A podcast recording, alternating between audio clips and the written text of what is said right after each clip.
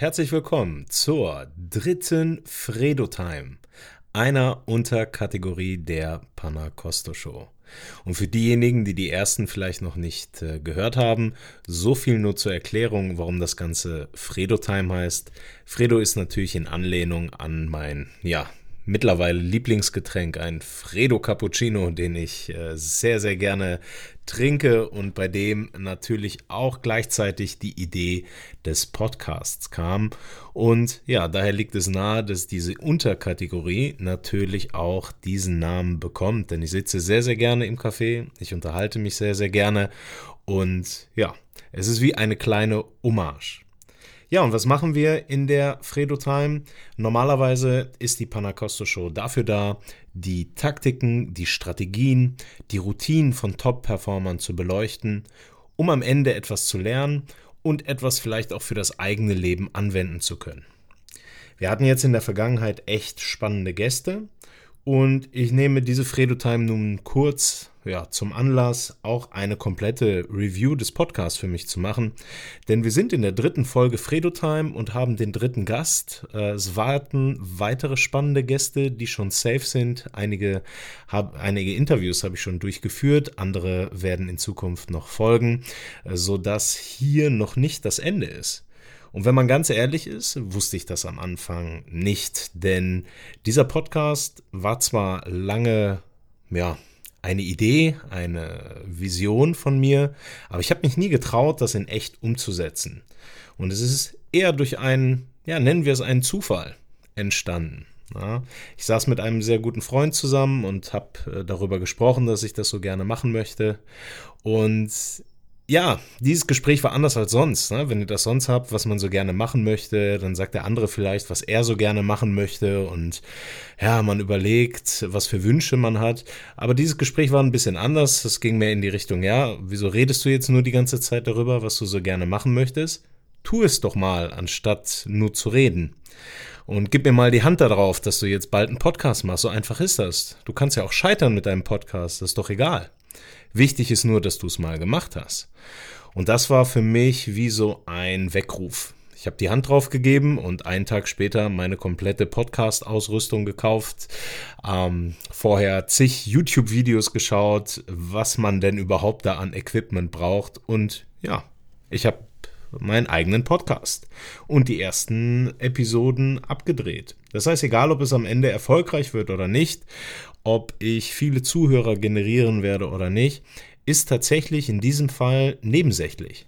Natürlich wäre das schön, machen wir uns nichts vor, einen super erfolgreichen Podcast zu haben, viele Menschen, die einem zuhören, das war wirklich eine tolle Geschichte und das ist auch eine Vision von mir. Aber überhaupt mal eine Vision in die Tat umgesetzt zu haben, ist eine Sache, die viele Menschen einfach nicht machen. Und ich gehöre dazu, ich lerne zwar und ähm, breche auch manchmal aus diesen Mustern aus, manchmal mehr als der eine oder andere, das wird mir zumindest immer gesagt, dass ich dann doch derjenige bin, der Dinge in die Tat umsetzt. Aber auch ich habe Barrieren wie das mit dem Podcast, das ist bestimmt anderthalb Jahre in meinem Kopf gewesen, bis ich überhaupt den Mut gefasst habe, das umzusetzen. Und dieser Podcast soll gleichzeitig auch genau diesen Leuten wie mir, die das vielleicht auch haben, helfen. Denn wir werden ja immer wieder spannende Leute hören, die irgendetwas gemacht haben, was andere Leute mal eben nicht so machen. Und diese Inspiration, die soll euch natürlich auch helfen, eure Dinge in die Tat umzusetzen. Und ja, dann nimmt man natürlich auch ein paar Hürden. Also wer mich kennt, weiß, dass ich absolut nicht technikaffin bin. Ich habe davon gar keine Ahnung. Ich bin völlig überfordert und wenn vor Ort irgendetwas nicht stimmt, ne, man bedenke die erste Episode mit Keith Kernspech, da ist ein Mikrofon ausgefallen und ich war nicht super gut darauf vorbereitet und dann haben wir das mit einem Mikrofon durchgeführt. Man kann es gut hören, das ist das Gute. Ihr versteht alles und ich konnte am Ende noch ein bisschen was äh, mit meinem Audioprogramm retten. Aber es ist natürlich eine Sache, die bei mir unglaublich viel Stress auslöst. Also alles, was mit Technik äh, generell zu tun hat. Aber auch da habe ich mich reingefuchst, weil am Ende der Wunsch, einen Podcast zu machen, größer war als die Hürde, äh, sich von dieser Technik aufhalten zu lassen. Also habe ich diese Hürde genommen. Ich glaube jetzt immer noch nicht, dass ich technikaffin bin in dem Bereich, aber ich weiß zumindestens, wie ich aufnehme, wie ich schneide und wie ich diesen Podcast und auch die Episoden euch zugänglich mache. Und das ist für mich eine wirklich, wirklich schöne Sache. Ich bin sehr kritisch, vor allen Dingen auch was den Sound angeht. Einige von euch haben mir auch schon mal geschrieben, ah, da im Hintergrund, da halt es ein bisschen, da könnte man dies oder jenes tun. Danke wirklich für diese Tipps. Äh, ein paar davon setze ich auch um, aber natürlich nicht alle, denn gut, die Fredo Time, machen wir uns nichts vor, die wird natürlich irgendwo zu Hause aufgenommen. Hier werde ich jetzt kein Tonstudio einrichten, aber das, was machbar ist, das mache ich. Aber bei den Gästen, ja, ich weiß ja nie, wo ich bin. Das heißt, wir müssen am Ende damit leben, und ich auch, der ja sehr, sehr kritisch ist, dass der Sound nicht immer eins zu eins ist, beziehungsweise so, wie er mir persönlich gefallen würde. Die letzte Folge mit Julian Jacobi zum Beispiel wurde in einer riesengroßen Halle aufgenommen und ja, ich glaube, da kann man noch so viel gutes technisches Gerät mit sich haben. Äh, am Ende bleibt es eine Halle und äh, ja, die dementsprechenden Herausforderungen sind natürlich dann auch gegeben. Aber auch diese Folge lässt sich am Ende des Tages gut hören. Ja, ich höre meine eigenen Folgen dann selber, um zu schauen, was habe ich da überhaupt gesagt. Das finde ich sehr, sehr spannend. Dann noch so als Retrospektive nochmal drauf zu schauen, was habe ich gefragt, was für einen Schwachsinn habe ich gefragt, ne? auch was für blöde Fragen vielleicht um immer wieder etwas besser zu werden und meine Fragetechnik zu verfeinern.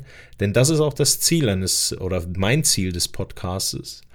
Lernen, bessere, gezieltere Fragen zu stellen um so, so quasi an die Essenz zu kommen, an die guten Antworten. Und das sind nicht immer nur die Gäste schuld, ob sie gute oder schlechte Antworten geben, sondern es ist auch derjenige, der die Fragen stellt.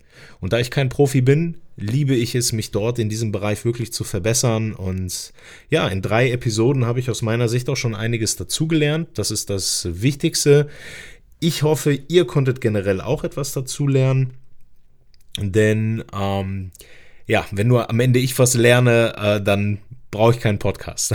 dann dann äh, kann ich das für mich behalten. Aber ich habe schon einige nette Feedbacks bekommen, äh, auch ein paar Sachen, die ihr interessant und mal weniger interessant gefunden habt. Äh, das fand ich äh, sehr, sehr nett. Auch für Kritik bin ich da sehr, sehr dankbar.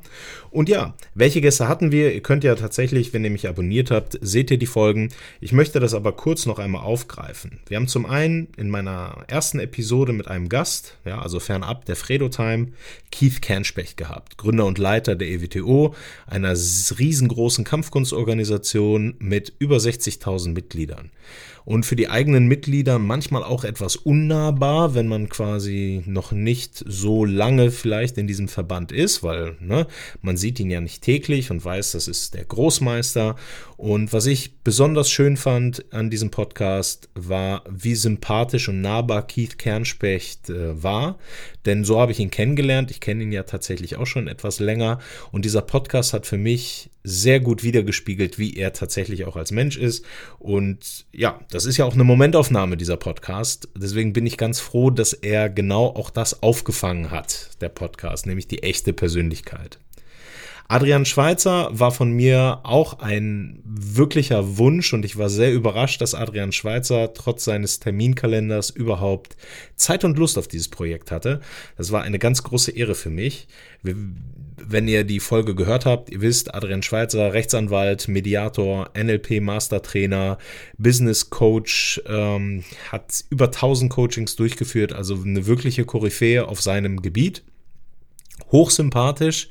Und ja, ich habe im Podcast eine ganze Menge gelernt und auch vor und danach. Das kriegt ihr ja meistens dann nicht mit.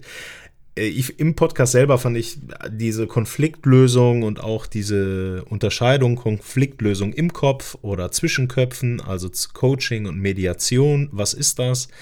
Welche Gemeinsamkeiten äh, sind da und warum ist das so wichtig? Ja, wenn ich Konflikt Konflikte zwischen Menschen lösen kann, dann kann ich auch meine eigenen Konflikte lösen und umgekehrt auch. Ähm, wenn euch das ein bisschen zu wischiwaschi ist, gönnt euch diese Folge tatsächlich, die lege ich jedem wärmstens ans Herz. Ähm, alleine schon die Vita ist spannend, aber auch das, was er so an Essenzen aus seinen Coachings gibt oder seine Highlights, sind wirklich wert, sich mal ein bisschen die Zeit zu nehmen und sich das anzuhören. Ja, und mein dritter Gast, das ist die letzte Folge, war Julian Jacobi. Das war ein persönlicher Wunsch von mir. Julian Jacobi ist der deutsche Shaolin-Mönch und ist bekannt aus diversen Spiegel-TV-Reportagen. Und ja, die habe ich früher verschlungen und für mich war das ganz toll, ihn mal in Natura kennenzulernen. Er ist tatsächlich so sympathisch wie in den Reportagen und ich hoffe und glaube auch, dass das im Podcast sehr gut rübergekommen ist. Auch da habe ich schon viel gutes Feedback bekommen. Und ja, es war für mich tatsächlich schön zu sehen, was ist ähm, aus diesem jungen Julian Jacobi mittlerweile geworden. Denn ja, die Reportage ist uralt, die habe ich damals, wie gesagt, verschlungen und jetzt irgendwann mit ihm in seinem eigenen Gym in Wuppertal zu sitzen war unglaublich cool für mich. Und ja, ihr hattet auch euren Spaß, das waren zumindest die äh, Rückmeldungen. Gib mir bitte weiter Rückmeldungen. Wenn ich auf, Feed, äh, also auf Facebook oder Instagram gucke, dann hält sich das da tatsächlich in Grenzen und man könnte den Eindruck bekommen, es herrscht gar keine Interaktion. Das ist zum Glück nicht so. Ihr schreibt mich an. Manche von euch sprechen mich ja sogar an, weil einige kenne ich ja auch persönlich und äh, von denen weiß ich, dass sie mittlerweile äh, ja meinen Podcast abonniert haben und folgen und fleißig hören, was mich freut, stolz macht und so ein bisschen in die Verantwortung äh, bringt, auch gute Inhalte jetzt zu bringen. Also da ist irgendwie alles dabei. Da ist jetzt auch ein bisschen Zwang irgendwie dabei und das ist schön. Ne? Ja, also bleibt weiter bitte dabei mit eurem Feedback. Das ist für mich äh, elementar wichtig. Und ja, vor allen Dingen bleibt weiterhin fleißige Abonnenten dieses Podcasts, damit er größer wird und damit aus einem geplanten Jahresprojekt, ja, das kann man an der Stelle auch sagen, das war so mein Plan, ein Jahr einen Podcast zu machen, um dann einfach mal zu schauen, was am Ende draus wird. Und ob ich den dann überhaupt weitermachen will. Aber muss fair sein, die ersten drei Episoden, ihr habt nur die Episoden mitbekommen, logischerweise. Ich bekomme die Vorgespräche mit, also bevor der Podcast losgeht und auch danach. Und man kann das jetzt wirklich, ja, natürlich macht man für den eigenen Podcast Werbung, aber was ich wirklich schön fand, ich fand bei allen drei Gästen auch das Vorher und das Nachher wirklich, wirklich gut. Und äh, das bestätigt mich nochmal, äh, dass ich da etwas Richtiges mache für mich, ja, meiner Passion dazu folgen. Und ja, jetzt ist tatsächlich einfach nur die Hoffnung, dass äh, viele von euch äh, da eine, ja, ja, das ähnlich gut sehen und äh, ja, weiter treu bleiben. Bevor ich jetzt komplett den Faden verliere, habe ich heute zwei Themen noch. Das ist ja auch so ein bisschen Fredo-Time, dass wir über verschiedene Themen sprechen, die mir wichtig äh, sind oder die euch wichtig sind, die ihr vielleicht mal eingeschickt habt oder wozu ich mal eine Frage bekommen habe. Und ja, ich würde sagen, wir starten direkt. Und womit ich zuerst starten möchte, ist ein Buch. Ich hole das mal eben. Ich weiß ja, man hört hier, glaube ich, immer alles, was ich mache, ne? selbst wenn ich mal eine Seite umdrehe. Ich habe das gerade in der Hand. Und das wurde mir auch von der Person empfohlen, die eigentlich dafür verantwortlich ist, dass es die Panacosto Show gibt. Natürlich in allererster Linie ist es Panacosto selber, by the way, ja, ich habe das am Ende gemacht. Aber es gibt eine Person, Shoutout an äh, Migo, wenn du das hörst, ja, du solltest du hören, weil, ne, wenn du hier mir schon äh, die Tipps gibst und äh, die Inspiration, dann höre gefälligst auch meinen Podcast. Bin gespannt, wann ich die WhatsApp von dir kriege, dass du das jetzt gehört hast. Ähm, aber er hat mir ein super gutes Buch empfohlen. Und zwar ist es von Matthias Schranner. Ja, Matthias Schranner, Doppel-N. Ja. Und das nennt sich Teure Fehler. Die sieben größten Irrtümer in schwierigen Verhandlungen. Und ich lese einfach mal, äh, was auf der Rückseite des Buches steht. Und dann gehen wir mal durch ein paar Sachen einfach durch und ja, schauen mal, ob es vielleicht etwas für euch ist. Verhandeln ist eine Kunst. Ohne strategische Vorbereitung sind gravierende Verhandlungsfehler vorprogrammiert. Und die können Sie teuer zu stehen kommen. Niemand weiß wer mehr über diese Fehler als Matthias Schranner, Deutschlands führender Verhandlungsprofi. In unzähligen schwierigen Verhandlungen hat er die sieben Grundirrtümer des Verhandelns analysiert. Von der falschen Einschätzung der Macht, der ausschließlich inhaltlichen Vorbereitung bis zur viel zu frühen Festlegung auf das Verhandlungsziel. Anhand vieler Beispiele und Tipps zeigt Schranner, wie Sie diese folgenschweren Fehler vermeiden und zum erfolgreichen Verhandlungsführer werden. Und ich kann der Rückseite des Buches auf jeden Fall nur zustimmen. Ich habe das Buch verschlungen, ich habe das innerhalb kürzester Zeit äh, durchgelesen, weil es einfach spannend war für mich. Glaube jetzt nicht, dass ich ein kompletter Verhandlungsführer bin, denn da kommen wir wieder zum normalen Problem, was wir immer haben. Vor allen Dingen die, die mehr wollen, die sich optimieren und verbessern wollen. Wissen ist immer noch ein Unterschied zu angewendetem Wissen. Ja, ich habe das Buch gelesen, ich glaube auch, dass ich die Essenz daraus verstanden habe, aber das anzuwenden bedarf täglichen Trainings. Ja, also deswegen auch hier bitte wieder der Hinweis, den ich wahrscheinlich in jede Fredo-Time mit einbaue. Nur weil ich diese Tipps gebe oder äh, ein paar Dinge zur Optimierung äh, hier aufliste und beitrage, heißt es leider nicht, dass ich das selber zu 100% erfülle, sondern nur, dass ich es mir vornehme und naja, vielleicht bin ich ein bisschen weiter als der ein oder andere und kann aus meinem Erfahrungsschatz was sagen, aber es reicht nicht, dass ich sage, ich habe da irgendeine Form von Perfektion erreicht. Das dazu, damit ihr mich nicht verantwortlich macht, die, die mich kennen, die sagen, ah, du machst das, aber nicht ganz so, wie du in deinem Podcast immer erzählst. Ja, das ist leider so. Das ist äh, auch äh, ja nicht, nicht so schön. Auf der anderen Seite, wenn man es weiß, kann man es halt auch ändern. Das heißt, an dem Punkt sind wir schon mal, dass ich viele Sachen merke, die ich selber falsch mache. Und dass das Ziel ist, äh, diese diese Punkte zu erkennen, sie zu analysieren und Step by Step auszumerzen. Aber okay, jetzt bin ich wieder bei mir. Ich wollte euch ein bisschen was über Matthias Schranner erzählen, beziehungsweise über den Inhalt.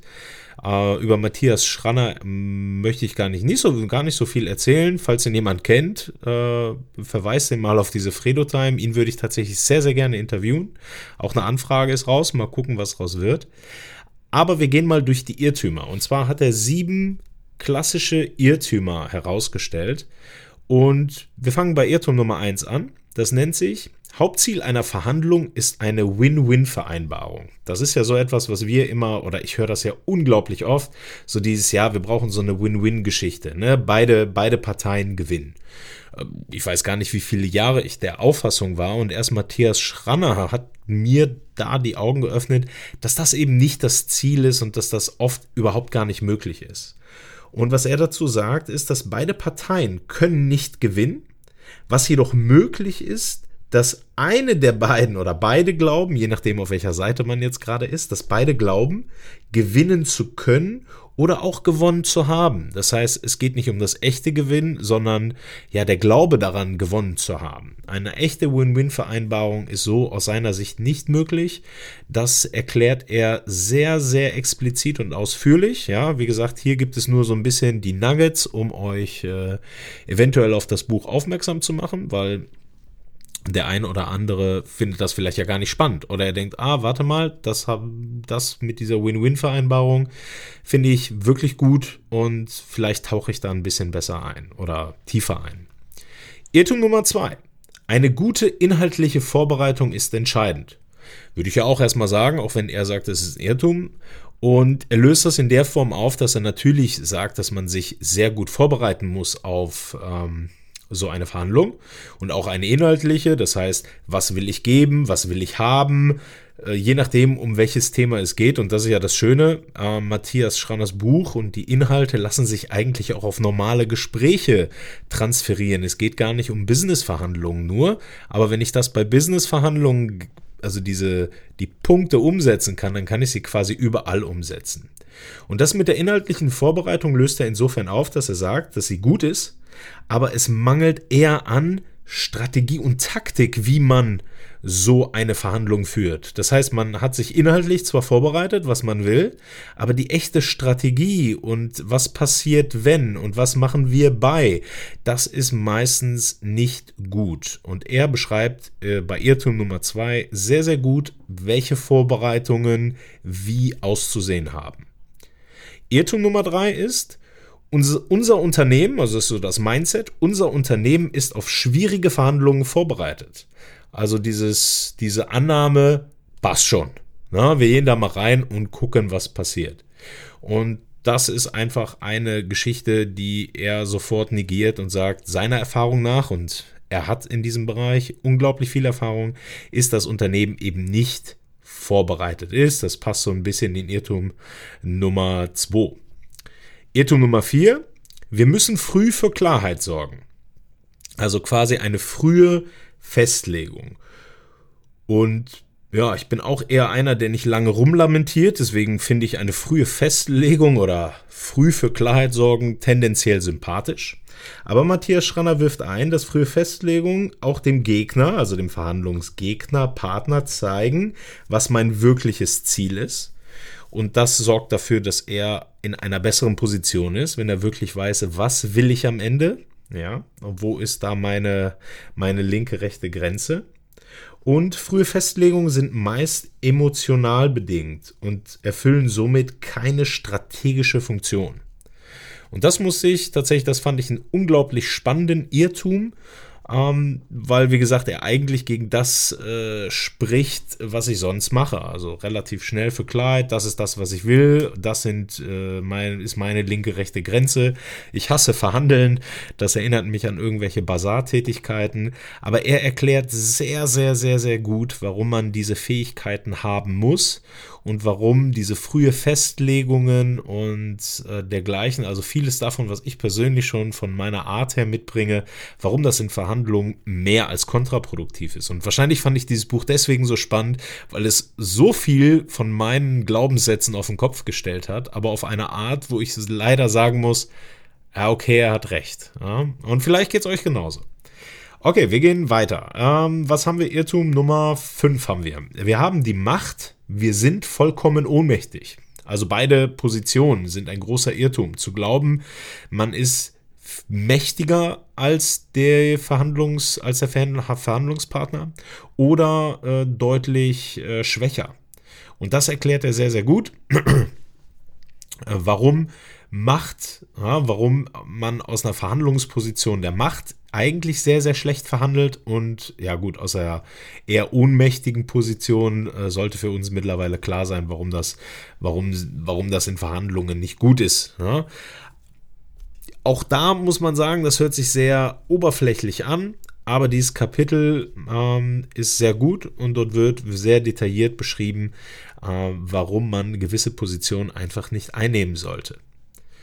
Auch Irrtum Nummer 6, Verhandeln ist eine Sache der Intuition. Also so nach dem Motto, ich habe so eine gewisse Begabung, mit Menschen zu sprechen und irgendwie Konflikte zu lösen ähm, und deswegen verlasse ich mich auf meine Intuition und gehe einfach mal so in ein Gespräch. Ähm, auch hier sollte, das ist relativ klar, warum das nicht so gut ist, aber Matthias Schranner belegt es dort, vor allen Dingen auch in seinem Buch und in dem Kapitel auch mit sehr konkreten Beispielen, wo man denkt, jo, okay, verstanden. Und der letzte Irrtum, Irrtum Nummer 7 ist, wir müssen unbedingt vermeiden, während der Verhandlung in eine Sackgasse zu geraten.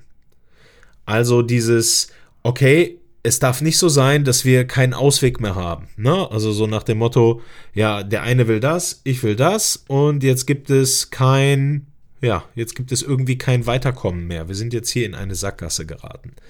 Und hier ist ganz spannend, wie er erklärt, und er erklärt das äh, auch, auch sehr anschaulich, warum genau diese Sackgasse auch das Abbrechen einer Verhandlung, also das Aufstehen und Gehen und sagen, gut, dann finden wir hier erstmal keine Lösung, auch am Ende zu einer Lösung führt, wenn es als Teil der Verhandlung gesehen wird und mit in die Strategie und mit in die Taktik gehört. Und da gibt es auch hier wieder anschauliche Beispiele, die belegen, wie wichtig das ist, auch den Abbruch einer Verhandlung als Werkzeug in der Verhandlung mit dabei zu haben. Sich nämlich nicht davon beeindrucken zu lassen, dass Verhandlungen auf einmal abbrechen. Und allein dieses Mindset, diese nicht nur inhaltliche, sondern auch strategisch-taktische Vorbereitung auf ein wichtiges Gespräch waren für mich eher mindblowing, um das einfach mal salopp zu sagen. Ich fand das wirklich spannend und ja, er beschreibt das für Unternehmen und Verhandlungen, wo es um irgendwelche Millionen geht. Aber wenn wir mal so Revue passieren, über welche Dinge wir verhandeln, mit welchen Leuten wir reden, wo es um unsere Position geht und darum geht, unsere Position zu behaupten, sei es bei einem Gespräch mit dem Chef, mit Mitarbeitern, mit Freunden, mit Bekannten, wo es aber darum geht, die eigene Position zu stärken, ähm, wie wichtig es sein kann, ja, diese Strategien und die Taktiken zu haben. Und ja, ich rede immer von Strategien und Taktiken. Ich habe jetzt sieben Irrtümer äh, aufgezählt, aus denen sich natürlich dann Strategien und Taktiken ableiten lassen. Und genau deswegen passt dieses Buch hervorragend nicht nur in die Show, sondern auch in die Fredo Time. Wenn euch die Irrtümer und meine Erklärungen äh, nicht gefallen haben, gibt bitte Matthias Schranner nicht die Schuld. Er kann nichts dafür, wie ich euch das präsentiere. Ähm, schaut euch das mal an. Macht mal eine Leseprobe vielleicht, äh, wenn ich euer Interesse geweckt habe. Leider verdiene ich da immer noch kein Geld dran. Irgendwann ändert sich das vielleicht. Äh, das ist einfach tatsächlich nur eine Empfehlung von mir an euch. Ja, und wenn euch das, äh, ja, meine kleine Zusammenfassung. Das ist ja wirklich nur so ein Wrap-up. Wenn euch die gefallen hat, dann äh, tut ihr euch definitiv einen Gefallen, euch das Buch zuzulegen und in einer ruhigen Minute zu lesen. Wenn es euch da so geht wie mir, dann ist das innerhalb von, ja, ich lese meistens, wir haben ja schon über Abend- und Schlafroutinen gesprochen. Ich lese das meistens abends vorm Schlafengehen und ich glaube, ich habe zwei oder drei Nächte gebraucht und dann, ja, oder drei, ich glaube drei Nächte und dann war das Buch eigentlich schon komplett gelesen, weil man einfach immer weiterlesen möchte. Und ich glaube, das ist eine gute Grundvoraussetzung für ein gutes Buch, wenn man es einfach nicht weglegen will. Also nochmal Shoutout an Matthias Schranner. Sieben oder nicht sieben teure Fehler. Das Buch heißt Teure Fehler und es geht da insgesamt um sieben Irrtümer. Okay, prima. Matthias Schranner haben wir abgearbeitet. Äh, auch hier nochmal, wer ihn kennt, er soll sich bei mir melden. Ich möchte ihn unglaublich gerne interviewen. Das ist äh, eine spannende Persönlichkeit. Ja, ein weiteres Thema. Und das ist nicht ähm, zurückzuführen auf, einen, auf eine bestimmte Person. Da geht es so ein bisschen, ich habe es als Überschrift genannt, Lifetime Priming, also Dinge, die man sich sagen oder Fragen, die man sich stellen kann, immer mal wieder die eventuell bei dem einen oder anderen zu Umdenken, Umbrüchen, Reorganisation, Reorganisierungen oder ja, äh, Umsetzen von Taten und dergleichen führen können. Und mir hat das schon bei einigen Sachen geholfen. Äh, zwischendurch, jetzt in Vorbereitung auf diese Fredo Time, habe ich mir das natürlich wieder durchgelesen und denke, Ha, jetzt redest du wieder nur darüber. Wann hast du das das letzte Mal selber gemacht? Und deswegen habe ich einiges davon vor der Fredo Time gemacht. Ich weiß gar nicht, ob man jetzt meinen Hund hört. Ja? Ich müsste jetzt eigentlich normalerweise, wenn Hintergrundgeräusche sind, äh, schneide ich das immer raus. Aber jetzt sitze ich hier auf meinem Dachboden und mein Hund möchte so langsam Essen haben und grummelt hier im Hintergrund. Aber diesmal breche ich die Folge nicht ab. Das heißt, ihr müsst jetzt mit äh, einem wassertrinkenden und äh, knurrenden Hund leben. Also, Lifetime Priming. Diese Fragen habe ich mir vorher tatsächlich auch nochmal gestellt und habe mir fest vorgenommen, ein paar davon äh, heute noch umzusetzen. Ähm, also die Fragen habe ich mir schon gestellt heute in Vorbereitung auf Fredo Time, aber ich werde mich heute noch mal etwas genauer und intensiver damit beschäftigen. Ich fange mal an. Ähm, ist, ist Englisch, einiges ist von Tim Ferriss, äh, Tony Robbins, Jocko Willink oder andere oder selbst äh, eins aus einem äh, Interview mit äh, irgendeinem Comedy Comedy Star aus den USA. Habe jetzt gerade den Namen vergessen, weil ich gerade auf dem Schlauch stehe. Ähm, ich will nur sagen, es ist jetzt nicht auf eine Person äh, zurückzuführen. Ah, Kevin Hart natürlich. Ne? Äh, wer gerne englische Podcasts hört, ich kann die. Äh, Kevin Hart war bei Joe Rogan zweimal. Das erste Mal, die erst, das erste Zusammentreffen von äh, denen, das müsst ihr gucken, weil es gibt noch ein zweites, das finde ich auch gut, aber das allererste Treffen zwischen denen, also als Kevin Hart das erste Mal bei Joe Rogan war, äh, wer Englisch gut versteht, äh, dem kann ich das wirklich nur wärmste, wirklich wärmstens ans Herz legen. Also Kevin Hart ist eine Bombe und es geht gar nicht darum, dass ich dort auch viel gelacht habe, sondern was er so an Lektionen fürs Leben hat, ist bombastisch. Also wirklich, ich übertreibe nicht. Also wer das hört und sagt, die Episode war schlecht, der muss mir entfolgen, weil wir würden niemals harmonieren. Ja, der darf diesen Podcast auch nicht mehr hören, weil es würde einfach keinen Sinn mehr machen. Also wer, wer diese Episode doof findet, findet mich doof und auch alles, äh, was mit mir zu tun hat. Also, okay, Kevin Hart, ich bin wieder abgeschweift. Ich wollte über äh, Lifetime Priming sprechen. Ich versuche mal so ein bisschen die Sätze vorzulesen und zu übersetzen. What if I do, uh, what if I would do the opposite? Was äh, würde ich, was, was würde passieren, wenn ich das Gegenteil mache? Na gut, ist jetzt nicht wirklich übersetzt, aber darum geht es im Endeffekt. Ähm, das heißt, nicht immer nur das so machen, wie andere es machen. Ne? Also einfach das von allen Winkeln, also ein Problem, eine Situation von allen Winkeln zu beleuchten. Und das fand ich ganz spannend, weil das ist ja eine Sache, die wir oder eine Frage, die wir uns ja tatsächlich, also ich mir selber noch nie gestellt habe. Was wäre, wenn ich das Gegenteil tue? Was wäre, wenn ich das so mache oder so mache?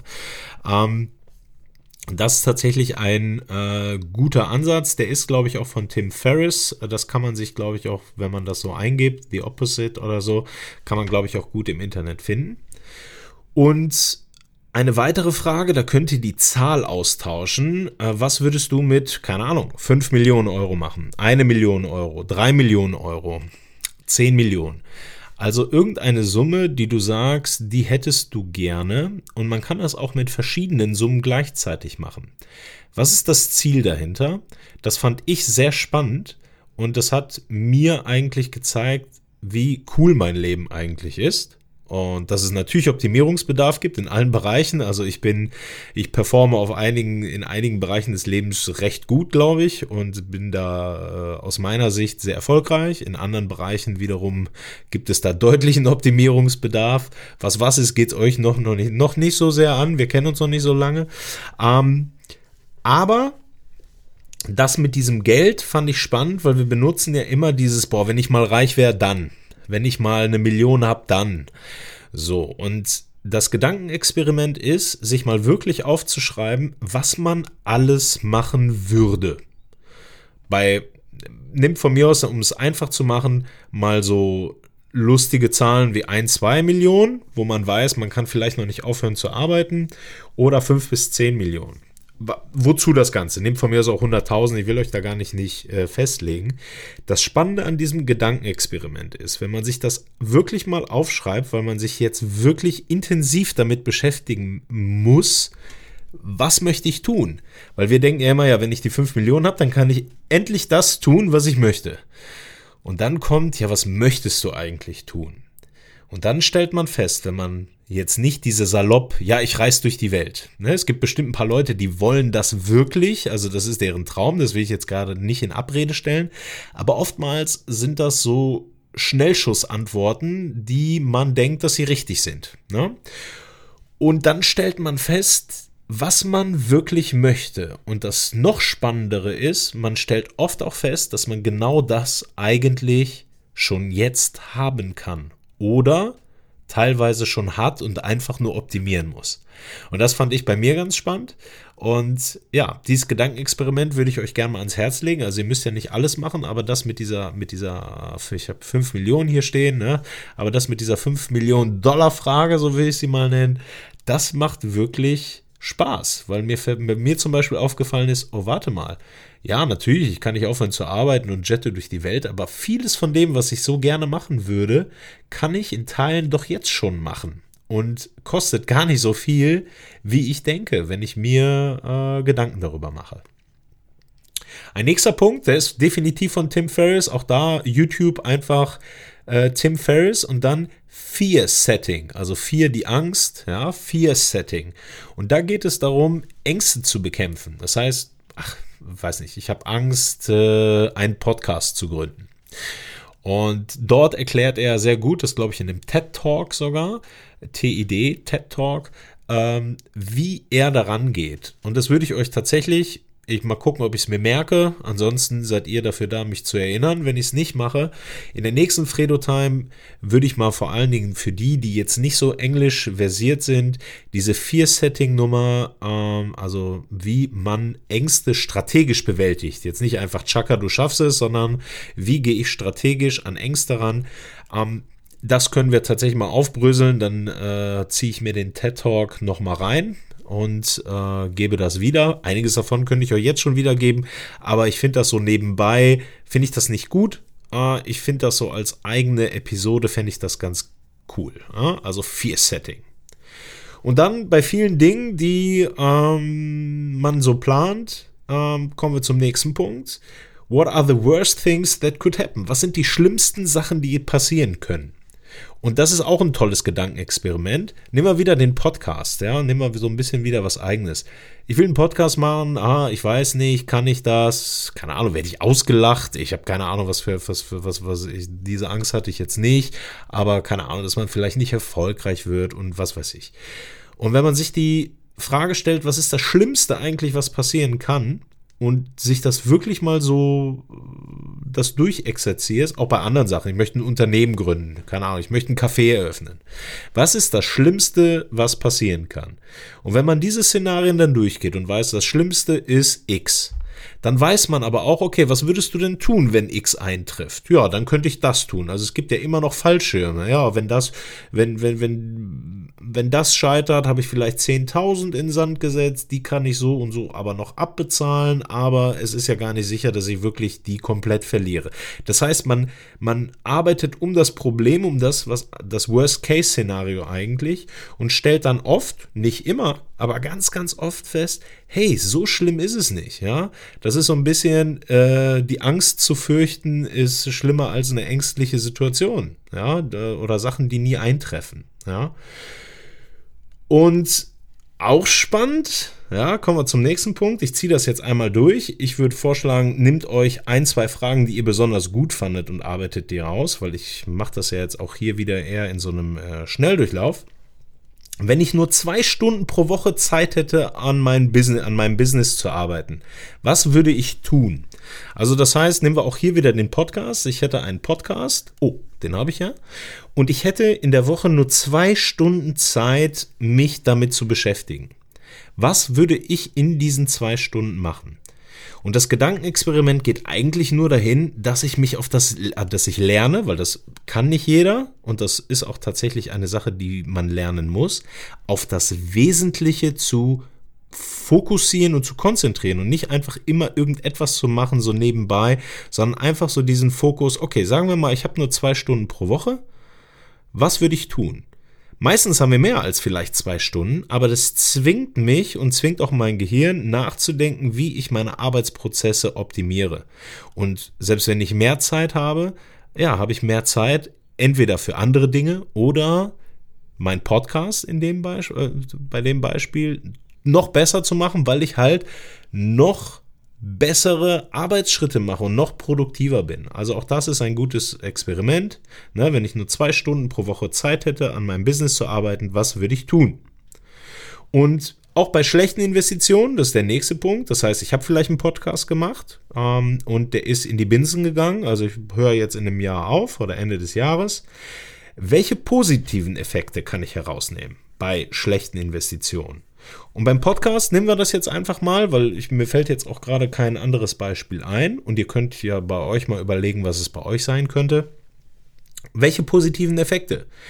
Sagen wir mal, ich muss morgen aufhören, den Podcast zu machen. Kann den nicht machen, weil ich habe auf einmal gar keinen Download mehr, keiner hört das und 37 Leute schreiben mir, wie behindert diese Folge war kann ich als positiven Effekt mitnehmen, ey, ich habe drei Leute interviewt, die waren Weltklasse, ich habe eine ganze Menge gelernt, ich fand die sympathisch, ich habe meinen Schweinehund überwunden und etwas außerhalb meiner Komfortzone gemacht, nämlich mich mit technischen Sachen äh, auseinanderzusetzen, eine Homepage bauen, Social Media und, und, und, und, und, was einfach dazugehört, obwohl das nicht meine Welt ist, weil ich möchte tatsächlich eher nur mit den Leuten sprechen, das ist das, was ich eigentlich machen möchte. Und ja, da habe ich mich aber durchgearbeitet. Diese, diese Hürde habe ich genommen. Und das heißt, wenn morgen der Podcast aus irgendeinem Grund äh, in die Binsen geht, kann ich ein sehr positives Resümee ziehen. Und selbst wenn man kein super positives Resümee ziehen kann, wird man trotzdem, wenn man will und das, diese Übung ernst nimmt, wird man trotzdem immer positive Sachen rausziehen können, auch aus schlechten Investitionen. Also auch diese, diese Lifetime Priming Tipp möchte ich euch da gerne ans Herz legen. Und jetzt der Comedian, Comedy Star, Hollywood Star, den ich jetzt gerade namentlich vergessen hatte vorhin, also Kevin Hart, der hat das bei Joe Rogan gesagt, deswegen habe ich das äh, aufgeschrieben, damit ich das niemals vergesse. Und deswegen sage ich euch das, das ist ja wie unterrichten, ja, ich bin ja Lehrer. Ähm, ähm, und diejenigen von euch, die anderen Leuten auch schon mal was beigebracht haben, die werden feststellen, eigentlich erklärt man es ja nicht den anderen, sondern man erklärt sich selbst nochmal und deswegen sind zum Beispiel Kampfkunstlehrer oftmals besser als die Kampfkunstschüler. Das stimmt nicht immer, aber in der Regel, weil sie gezwungen sind, all ihre Prozesse immer wieder zu erklären, zu hinterfragen und oftmals Schüler nur Konsumenten sind. Nicht immer, ne? Also man kann das jetzt nicht über einen Kamm scheren, aber ich möchte damit sagen, dass man äh, durch das Wiederholen der eigenen Gedanken oder des Wissens von anderen äh, sich es selber nochmal erklärt und deswegen deutlich festigt, als wenn man nur ein Konsument ist. Und Kevin Hart hat in seinem Podcast, äh, in dem Podcast von Joe Rogan, einen schönen, eine schöne Frage gestellt. How does your book like? Wie sieht dein Buch aus? Wir alle schreiben ein Buch. Das Buch ist unser Leben. Ähm, wir haben nur eins. Ja, das ist so ein bisschen die äh, ja, so ein Shoutout an äh, die Stoiker, Memento Mori, bedenke deine Sterblichkeit. Wir haben nur dieses eine Leben. Und wenn wir das als Buch sehen, wie soll dieses Buch sein? Ja, soll es ein langweiliges Buch sein? Soll es ein spannendes Buch sein? Mit Ups and Downs, mit einem Happy End, mit einem tragischen Ende? Was möchte ich? Und äh, allein sich die Frage zu stellen, schafft oftmals auch ein bisschen Klarheit, wie das Leben so verlaufen könnte oder soll. Und das führt zu einer weiteren Frage, what is the one thing I can do? Das heißt, egal wie schlimm und aussichtslos eine Situation aussieht, kann man sich diese Frage immer wieder stellen. Was ist die eine Sache, die ich jetzt aber doch tun kann, um die Situation zu verbessern oder einen anderen Blickwinkel einzunehmen oder, oder, oder. Das heißt vor allen Dingen bei diesem, bei Dingen, die einen, ja, overwhelming, also die so ein bisschen einen überfordern, ist dieses Rückberin, äh, Rückbesinnen, das ist ja auch das von Jocko Willing, prioritize and execute, also erstmal priorisieren, was ist jetzt hier gerade wichtig und dann ausführen, äh, eine ganz spannende Geschichte. Ne? Also was ist diese eine Sache, die ich tun kann? Und als letzter Punkt, und dann haben wir es auch schon wieder geschafft, ist eine Frage, die mich zwingt, so ein bisschen auch oder zumindest andere Personen mit einbindet. Sagen wir das mal so. What would Punkt Punkt Punkt do? Ja, was würde Punkt Punkt Punkt machen? Das heißt, es gibt immer Leute, zu denen wir aufschauen. Leute, zu denen wir äh, nicht nur aufschauen, sondern oder aufschauen, weil wir glauben, dass sie Dinge besser meistern, dass sie an irgendwelchen Punkten im Leben sind, wo wir selber gerne sein möchten und zu denen wir heraufschauen. Und es hilft tatsächlich, das fand ich auch sehr spannend, wenn man sich einfach dieses Gedankenexperiment erlaubt und sich einfach mal fragt, was würde denn diese Person tun? Ja, nehmen wir Matthias Schranner, den haben wir heute ja schon ein paar Mal gehört. Ein Verhandlungsführer, ein Profi. Und wenn ich jetzt eine schwierige Situation ein schwieriges äh, Gespräch vor mir hätte, dann wäre jetzt eine gute Frage, was würde Matthias Schranner machen? Und ja, keine Ahnung, würde ich mir jetzt das Buch holen? Wenn ich das Buch habe, würde ich es mir auf jeden Fall jetzt holen und nochmal durchblättern. Was sind denn so Fehler, die man im Gespräch machen kann? Wie lässt sich das, was er dort sagt, auf die Situation beziehen, vor der ich jetzt gerade stehe und mit der ich jetzt gerade hader? Aber alleine die Tatsache zu überlegen, was würden genau diese Menschen jetzt tun, zwingt uns auch Entscheidungen oder vielleicht Lösungen zu finden, mit denen wir dann am Ende sehr gut leben können. Ich kann euch nur einladen, das einfach mal auszuprobieren. Äh, für mich äh, sind diese Sachen essentiell wichtig und ich war wieder überrascht, dass man das ein oder andere vergisst. Ich habe das ja wieder rausgekramt für die Fredo-Time. Es gibt ja so ein paar Sachen, die ich mir immer aufschreibe und die dann in meinem Heftchen verschwinden und äh, wenn ich Zeit habe, dann hole ich das raus und äh, blätter und stöber da nochmal nach. Und ja, in Vorbereitung auf die Fredo-Time habe ich dann wieder gedacht, meine Güte, äh, du erzählst den Menschen jetzt, was sie jetzt zu tun und zu lassen haben und gibst hier super tolle Tipps und selber machst du nicht alles. Und dann fällt mir auch wieder ein, okay, Progression vor Perfektion, du musst nicht alles super können. Step by Step, such dir immer mal wieder ein paar Sachen raus und setzt sich damit selber gar nicht so unter Druck. Und genau den Tipp möchte ich euch zum Abschluss auch noch geben. Das sind jetzt viele Sachen.